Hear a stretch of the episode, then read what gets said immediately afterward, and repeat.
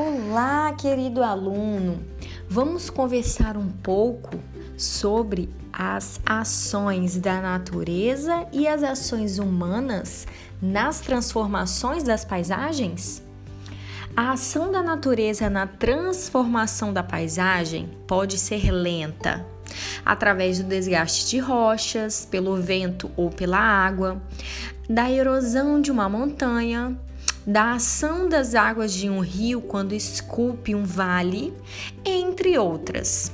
Ou também, a ação pode ser rápida, através de uma erupção vulcânica, um tsunami, um terremoto, um tornado. Esses são exemplos de como a natureza age na modificação das paisagens. Mas o ser humano, nós, também transformamos nossa paisagem a nossa ação é para suprir as nossas necessidades, suprir as necessidades da sociedade, trazendo conforto.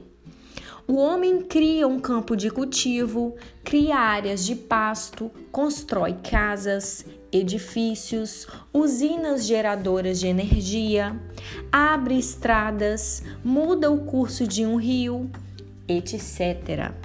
Poderíamos listar vários exemplos, mas por que tudo isso acontece?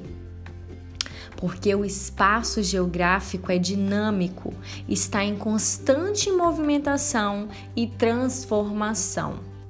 Todas essas transformações resultam em diferentes paisagens. No próximo episódio, nós iremos continuar os nossos estudos. Gel beijos, professora Bárbara.